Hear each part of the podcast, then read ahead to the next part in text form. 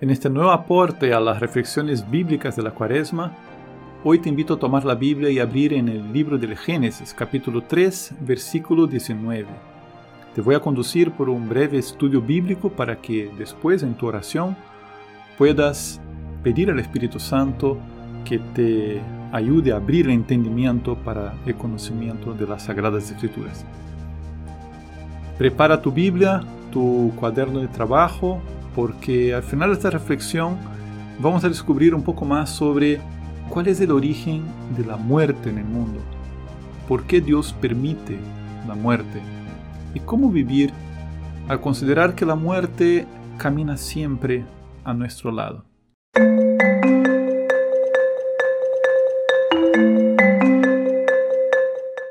¿Por qué hay muerte en el mundo?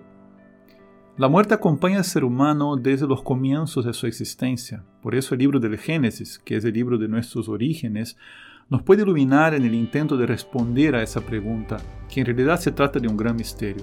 ¿Por qué hay muerte? Dice el Señor en Génesis 3, versículo 19, Polvo eres y al polvo volverás.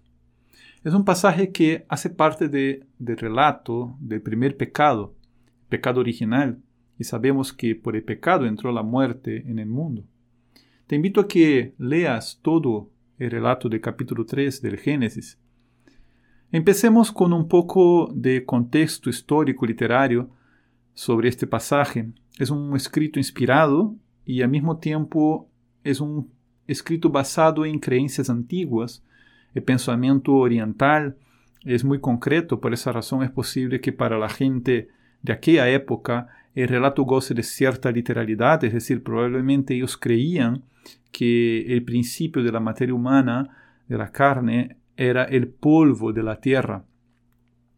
Poéticamente el texto del Génesis narra la creación del hombre como una obra plástica, moldeada por las manos de Dios.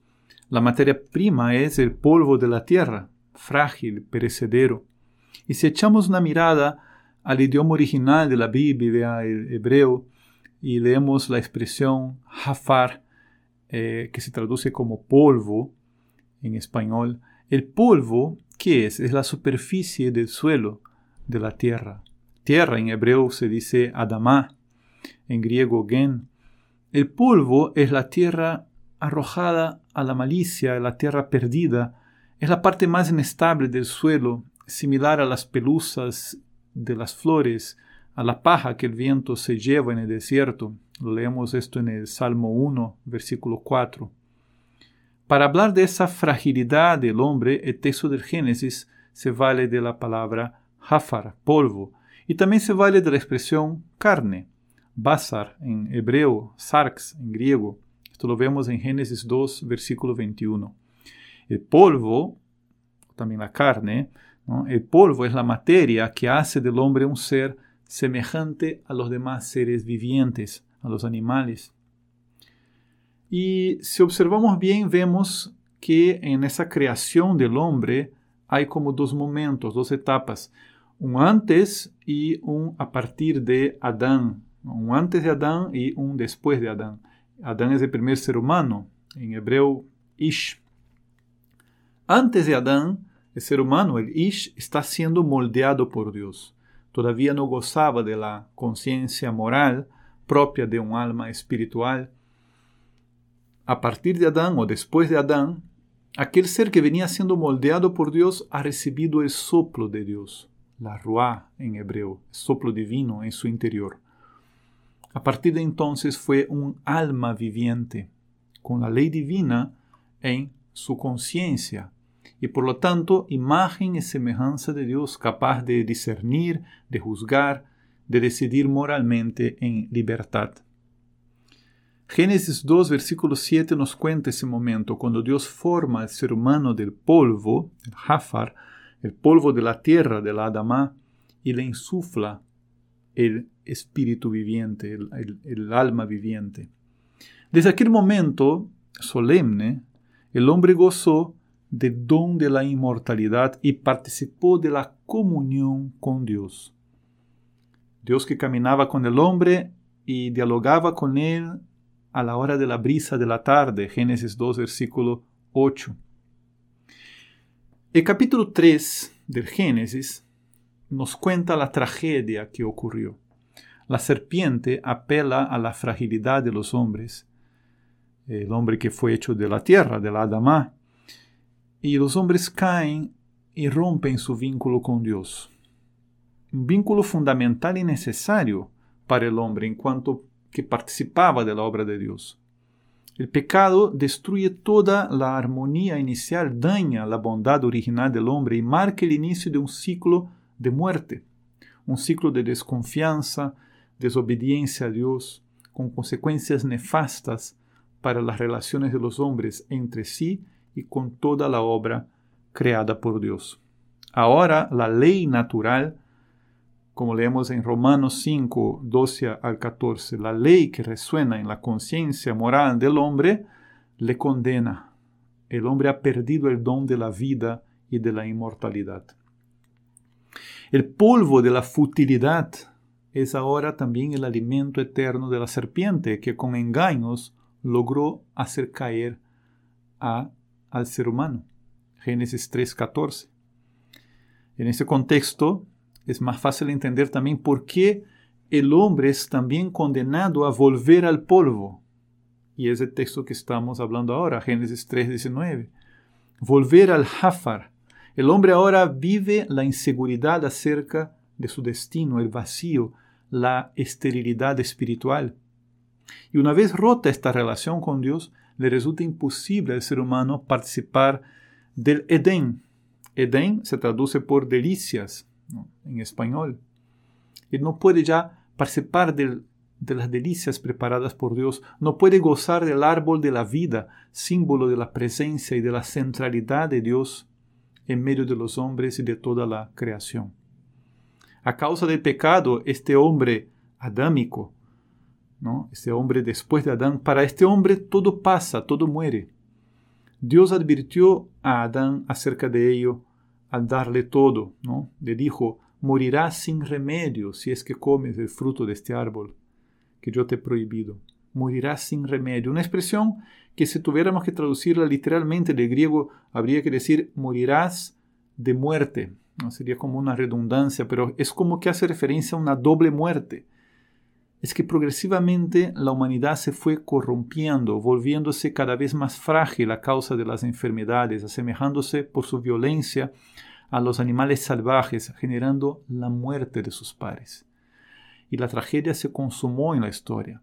Y así que de esa manera que nosotros vamos llegando al contexto teológico de este pasaje de Génesis 3.19 y vamos a buscarlo en San Pablo. San Pablo comenta acerca de la situación ser humano a partir del pecado de Adán, del hombre adámico. Al mismo tiempo que el hombre es imagen de Dios, el hombre experimenta una vida limitada y pecadora.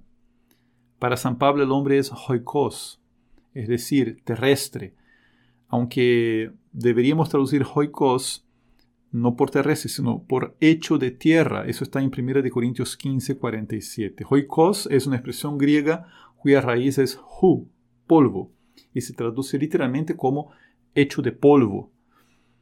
Y vemos aquí una sintonía muy grande entre esa expresión de San Pablo y el texto del Génesis. Por esa razón el ser humano y la creación entera se encuentran sometidos esclavizados, sometidos a la vanidad, ya no se rigen por la ley natural decretada por Dios, sino por la ley del pecado.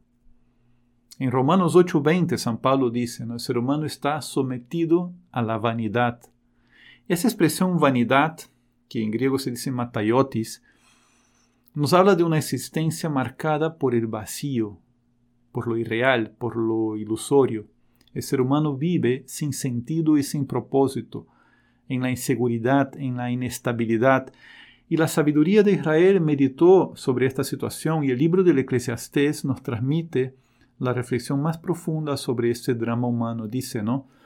Vanidad de vanidades, todo es vanidad. Matayotes matayoteton, tapanta matayotes. Todo es vanidad. Eclesiastés, capítulo 1, versículo 2. Entonces, ¿qué nos revela Dios al decir que somos polvo? Ahora que hemos tocado esta palabra eterna, volvamos al hoy, ¿no? ¿Acaso no experimentamos la vanidad en nuestras vidas? Experimentamos el sometimiento de nuestro espíritu a la tiranía del pecado. Experimentamos la falta de sentido ante lo pasajero, lo fútil, lo inestable que pueden ser nuestros planes, incluso nuestras conquistas, nuestros éxitos mundanos. Y experimentamos una doble muerte. La peor de todas, la espiritual, la experiencia esa del sentido, del vacío que nos desanima, nos deprime, y también la muerte física. ¿Qué podemos concluir de este breve estudio? Podemos concluir que la muerte es ambigua. Al mismo tiempo que no es querida por Dios, Él la permite. Y la permite por justicia porque es la consecuencia de nuestras obras pecaminosas.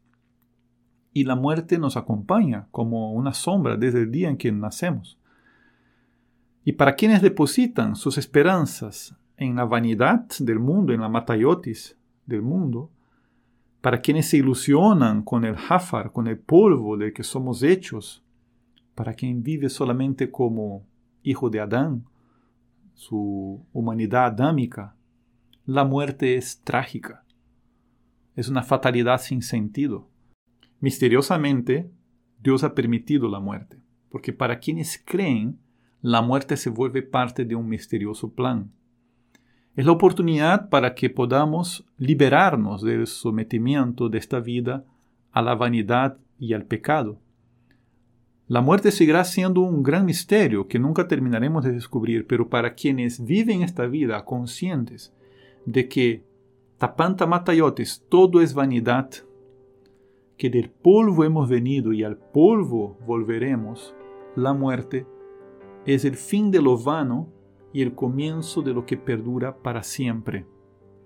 Dios, en el momento oportuno, en el Kairos, nos reveló algo más grande tras la muerte, la redención.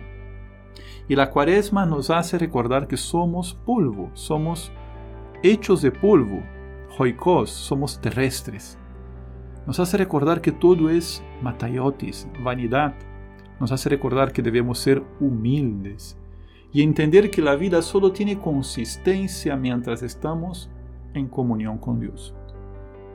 Esta ha sido una reflexión bíblica breve y sencilla, y si quieres profundizar más, ahora es el momento de empezar a estudiar y a orar con la Biblia. Antes de que te vayas, te pido que valores esta reflexión y la compartas en tus redes sociales, deja tu comentario, suscríbete para que puedas seguir recibiendo más formación y meditaciones sobre la Biblia.